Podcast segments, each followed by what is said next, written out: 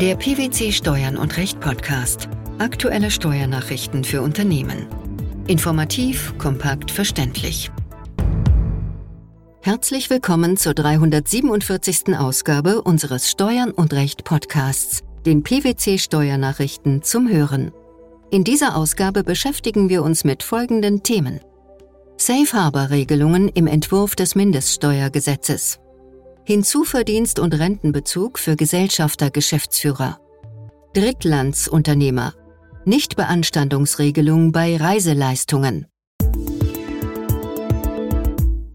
Das Bundesministerium der Finanzen hat am 20. März 2023 einen Diskussionsentwurf zur Umsetzung der von der EU verabschiedeten Richtlinie zur globalen Mindestbesteuerung in Deutschland veröffentlicht. Worum geht es dabei? Die EU-Mitgliedstaaten hatten sich am 15. Dezember 2022 auf die EU-Richtlinie 2523 zur Gewährleistung einer globalen Mindestbesteuerung für multinationale Unternehmensgruppen und große inländische Gruppen in der Union geeinigt. Der Diskussionsentwurf dient der Umsetzung dieser Richtlinie und impliziert für die Unternehmen, die in mindestens zwei der direkt vorausgegangenen vier Wirtschaftsjahre einen Konzernumsatz von mehr als 750 Millionen Euro erwirtschaftet haben, eine zusätzliche Steuererklärungspflicht. Innerhalb dieser Regulatorik werden den Unternehmen allerdings auch Erleichterungsmöglichkeiten eröffnet, die sich konkret auf die Nutzung der Daten des sogenannten Country-by-Country Reporting, kurz CBCR, im Sinne der Abgabenordnung stützen. Ausgehend vom Konsens der OECD-Mitgliedstaaten, eine globale Mindestbesteuerung zu implementieren, sowie auf Grundlage der daraufhin verabschiedeten EU-Richtlinie vom 14. Dezember 2022 werden bestimmte Unternehmen in den EU-Mitgliedsländern zukünftig ermitteln müssen, ob sie den Richtwert der Mindestbesteuerung im jeweiligen Land über- oder unterschreiten. Was ist dabei zu berücksichtigen? Der Richtwert im Erstanwendungsjahr beträgt 15 Prozent. Ansonsten wird eine sogenannte Top-Up-Tax erhoben. Der Ermittlung der Mindestbesteuerung liegt ein komplexes Datenerhebungs- und Berechnungsverfahren zugrunde, sodass Politik und Wirtschaft einen signifikanten Erfüllungsaufwand bei den betroffenen Unternehmen erwarten. Welche Möglichkeiten haben Unternehmen, diesen Aufwand zu reduzieren? Zur Begrenzung des Erfüllungsaufwands, insbesondere in der Anfangsphase, wurde in der Richtlinie der Bezug zu den Safe Harbor Regelungen der OECD aufgenommen, die den Unternehmen die Möglichkeit bieten, auf Basis der Daten eines qualifizierten CBCR und unter Beachtung gesondert geregelter Schwellenwerte, dem sogenannten De Minimis Test, Effective Tax Rate Test oder Substanztest, einzelne Länder von der komplexen Berechnung der Top-Up-Tax zu befreien. Diese zunächst bis zum 30. Juni 2028 geltenden Befreiungsmöglichkeiten wurden entsprechend in den Diskussionsentwurf zur Mindestbesteuerung eingefügt. Wie haben Unternehmen zur Inanspruchnahme der Befreiungsmöglichkeiten vorzugehen? Ausgangsbasis für ein qualifiziertes CBCR bildet das steuerliche CBCR im Sinne der Abgabenordnung. Der sogenannte De Minimis-Test setzt rein auf CBCR-Daten auf.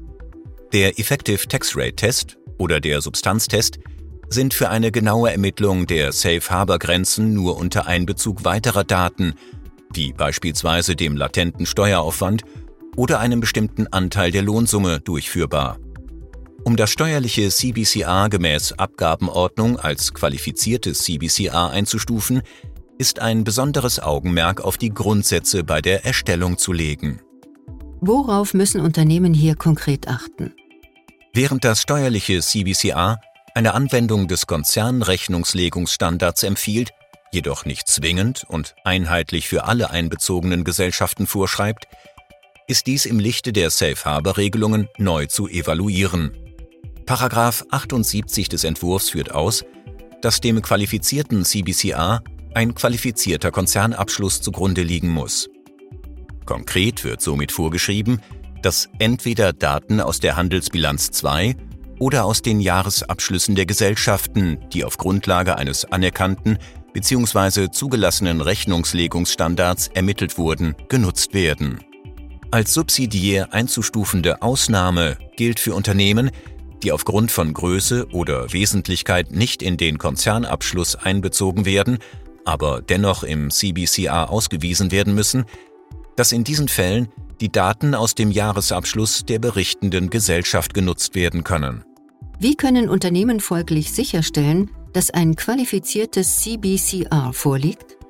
Vor dem Hintergrund, dass im Rahmen der Ermittlung der Mindestbesteuerung im Entwurf auf die Handelsbilanz 2 Rechnungslegung abgestellt wird, ist eine belastbare Datengrundlage für die Anwendung der Safe Harbor Regelungen auf Basis des qualifizierten CBCRs somit dann gewährleistet, wenn auch im CBCR eine einheitliche Anwendung des Rechnungslegungsstandards, das heißt im Idealfall die Handelsbilanz 2 Daten vor Durchführung etwaiger Konsolidierungen dargestellt werden.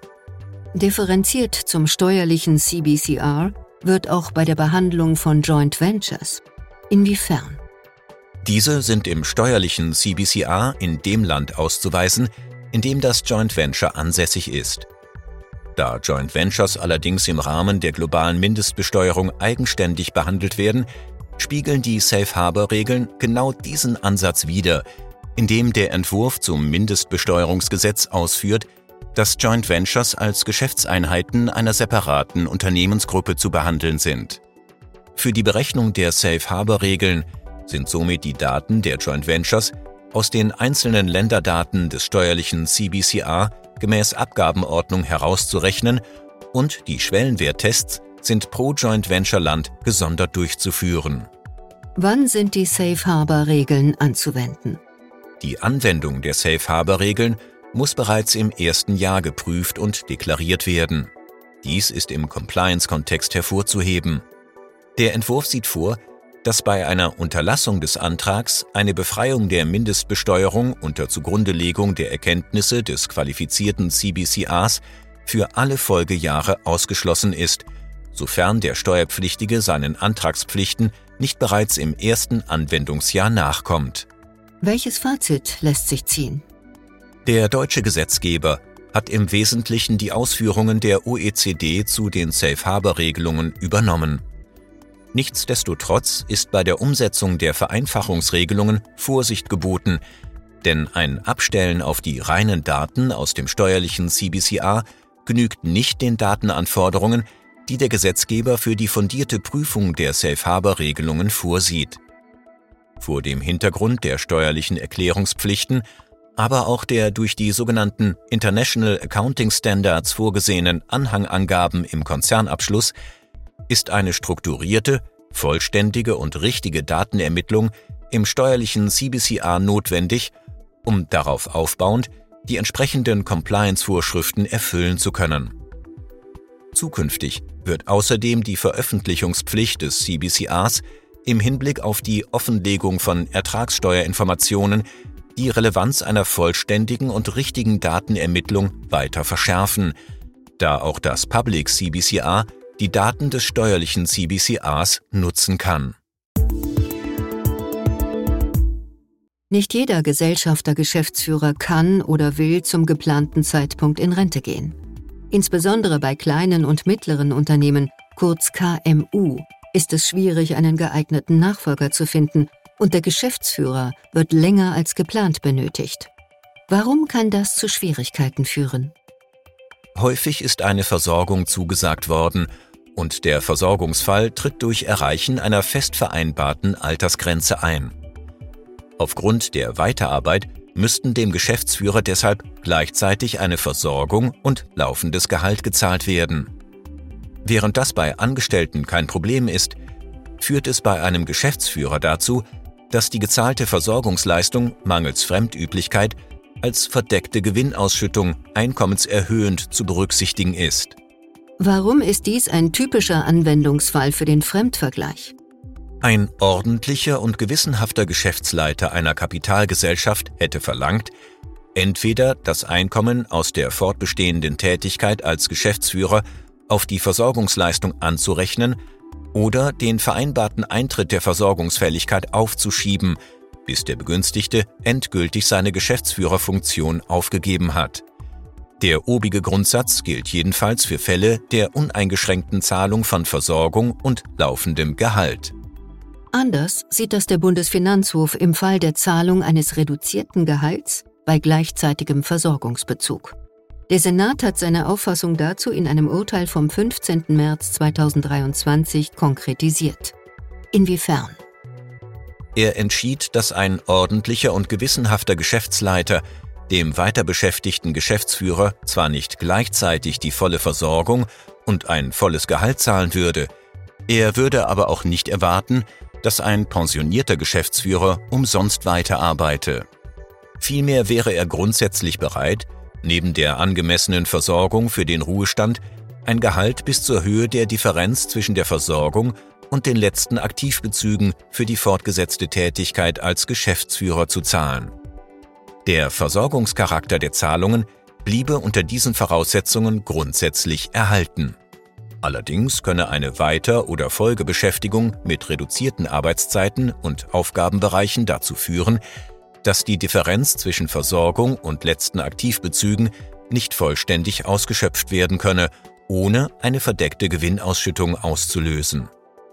Kann man davon ausgehen, dass die Finanzverwaltungen und die Finanzgerichtsbarkeit ihre Verwaltungspraxis und Rechtsprechung ebenso weiterentwickeln werden? Unter dem Gesichtspunkt, dass seit dem 1. Januar 2023 die Hinzuverdienstgrenzen für vorgezogene gesetzliche Altersrenten weggefallen sind, bleibt das durchaus abzuwarten. Mit dem achten Gesetz zur Änderung des vierten Buches des Sozialgesetzbuchs hat der Gesetzgeber nämlich den Fall bedacht, dass neben einer Versorgung für die Weiterbeschäftigung ein Gehalt gezahlt wird und geregelt, dass neben einer vorgezogenen gesetzlichen Altersrente unbeschränkt hinzuverdient werden darf. Dadurch sollte mehr Flexibilität beim Übergang vom Erwerbsleben in den Ruhestand geschafft und dem bestehenden Arbeits- und Fachkräftemangel entgegengewirkt werden. Was kann man Betroffenen abschließend raten? Da derzeit nicht absehbar ist, ob sich die Verwaltungspraxis und Rechtsprechung im Hinblick auf die Gesellschaftergeschäftsführer auch entsprechend weiterentwickelt, sollten Betroffene weiterhin nach altbekannten Maßstäben überprüfen, ob ihre Versorgung für Gesellschaftergeschäftsführer den Anforderungen der bisherigen Rechtsprechung des Bundesfinanzhofs genügt. Die Anwendung der Sonderregelung für Reiseleistungen gemäß 25 Umsatzsteuergesetz durch im Drittland ansässige Unternehmer anstelle der allgemeinen umsatzsteuerlichen Regelungen bleibt drei weitere Jahre unbeanstandet. Was ist zum Hintergrund zu sagen? Nach einem Schreiben des Bundesministeriums der Finanzen vom 29. Januar 2021 können im Drittland ansässige Unternehmer diese Sonderregelung nicht anwenden. Eine Regelung, wonach die Anwendung dieser Regelung durch diese Unternehmer nicht beanstandet wird, wird nunmehr per BMF-Schreiben vom 27. Juni 2023 bereits zum vierten Mal verlängert. Was ist der Grund dafür? Im Jahr 2022 hatte das Finanzgericht Niedersachsen in zwei Beschlüssen im vorläufigen Rechtsschutz ernstliche Zweifel geäußert, dass es rechtens sei, Drittlandsunternehmer von der Anwendung des 25 Umsatzsteuergesetz auszuschließen. Die diesmal zeitlich sehr großzügige Regelung könnte ihren Grund darin haben, dass das BMF Zeit gewinnen möchte, um die weitere Entwicklung auf EU-Ebene zu verfolgen. Dort wird bereits seit einiger Zeit über Anpassungen der sogenannten Sonderregelung für Reisebüros nachgedacht. Soweit ersichtlich ist es aber noch nicht zu einem konkreten Richtlinienvorschlag gekommen. Die Safe Harbor-Regelungen im Entwurf des Mindeststeuergesetzes, Hinzuverdienst und Rentenbezug für Gesellschafter Geschäftsführer sowie die Anwendung der Sonderregelung für Reiseleistungen. Das waren die Themen der 347. Ausgabe unseres Steuern und Recht Podcasts, den PwC Steuernachrichten zum Hören. Wir freuen uns, dass Sie dabei waren und hoffen, dass Sie auch das nächste Mal wieder in die PwC-Steuernachrichten reinhören.